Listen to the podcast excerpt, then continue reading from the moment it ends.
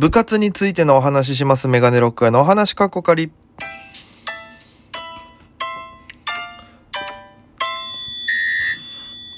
ぽいぽいメガネロックへです。よろしくお願いします。あのーこの番組は僕が毎日配信でお届けしている番組となっております。アプリでお聞きの方は番組をクリップ、それ以外の方もハートニコちゃんネギで応援よろしくお願いします。ということで、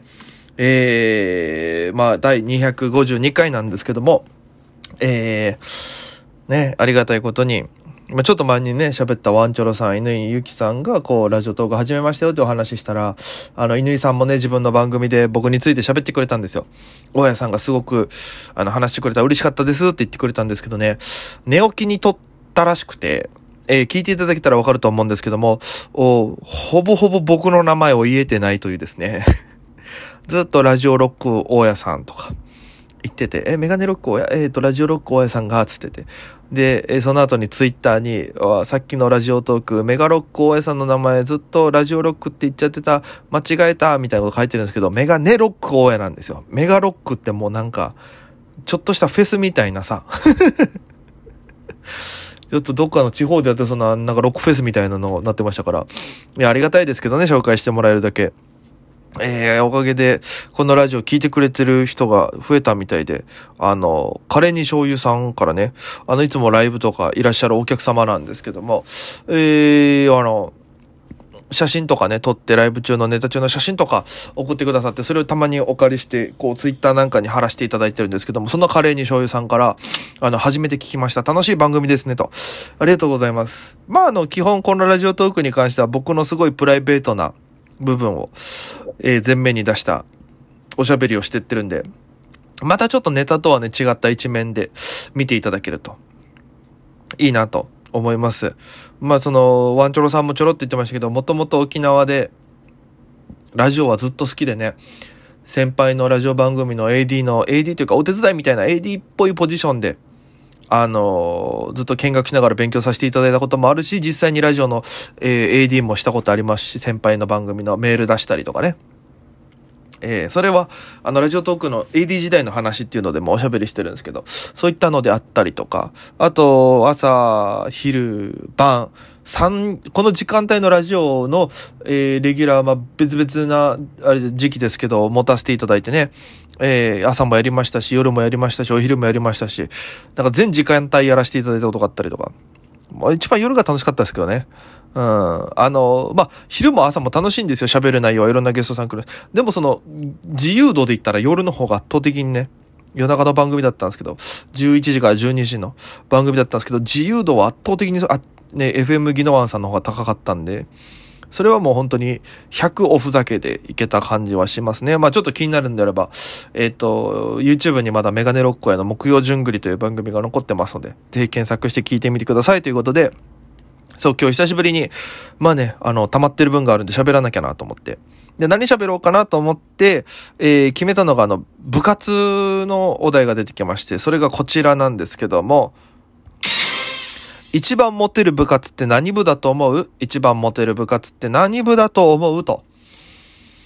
えー、もうこれね、僕はもう完全なる文化系だったんで、で、あの、まあ、中学は普通だったんですけど、高校が商業高校っていう女子が多い学校に行きましてね。で、その中で生活してたんですけども、まあ、モテる部活はもう圧倒的にバスケ、サッカーとか、あの、もう僕が行き着いた、あの、関係性なんですけども、マネージャーがいる部活は確実にモテますよね。うん。だってもう、ね、3年間そばでそういう人たち見てるから、かっこいいっていうのもなるでしょ。ね。かっこよく見える部活ってやっぱりマネージャーがいるからこそ、かっこよく見えるみたいな。だからそうセットだと思うんですよね、それは。モテるとかかっこよさで言ったら、マネージャーがいる部活は全部その、モテてるように見える、かっこいい風に見えるから、俺からしてみれば。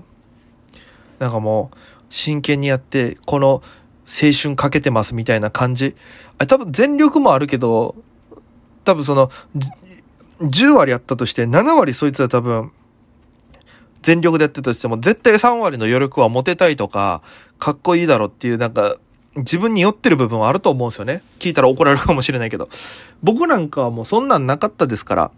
だって僕、中、え、中学の時は帰宅部でしたし、高校の時はワープロ部っていう部活入ってましたから、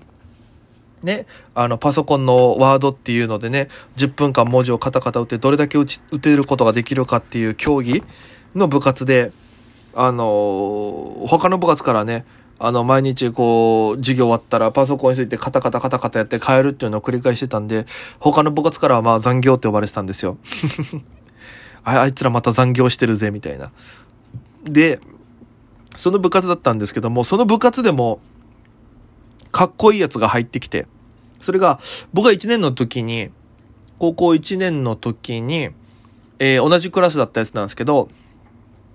かっこよくて。で、多分他の学校一回って辞めて入ってきたかなんかで、俺らよりその 17? 16で入ってくるかみんな高校1年って。その時であいつが18とかじゃなかったかな ?17、18ぐらい2個、1個2個上ぐらいだったんですよ。で、かっこよくて。で、なんかその、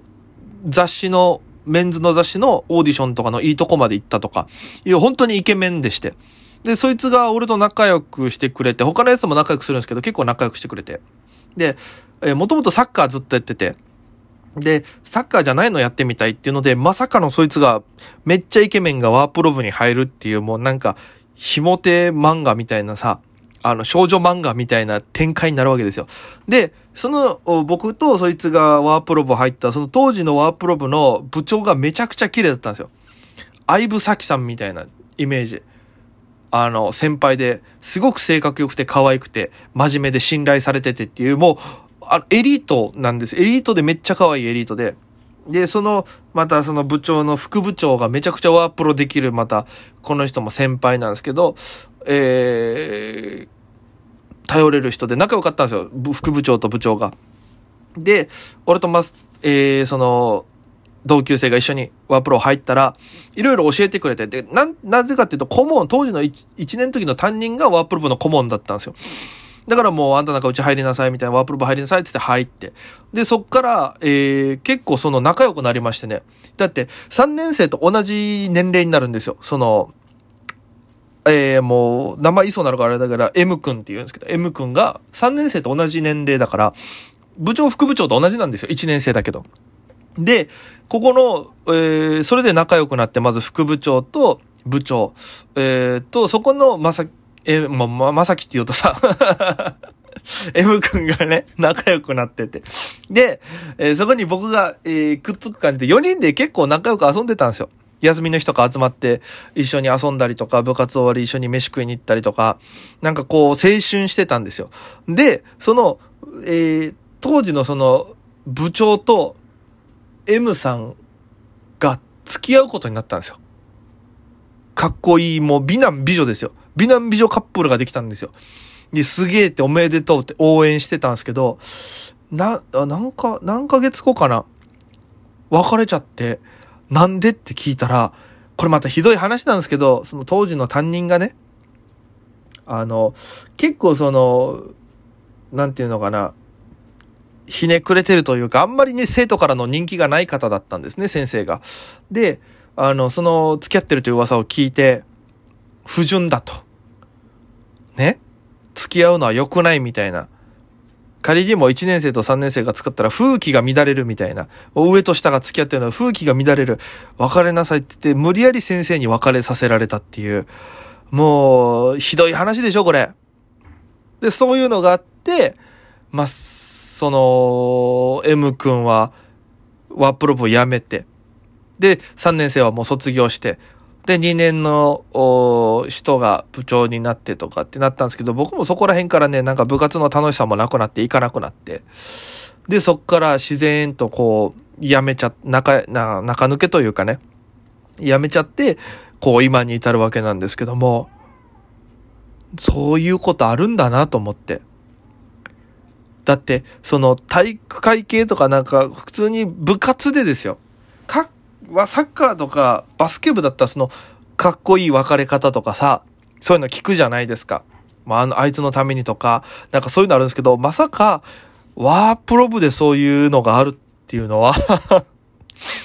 あの時はほんとひどいなと思いましたけど、今だったら、ワープロ部でそんな恋物よ、恋、恋模様生まれるかみたいなね。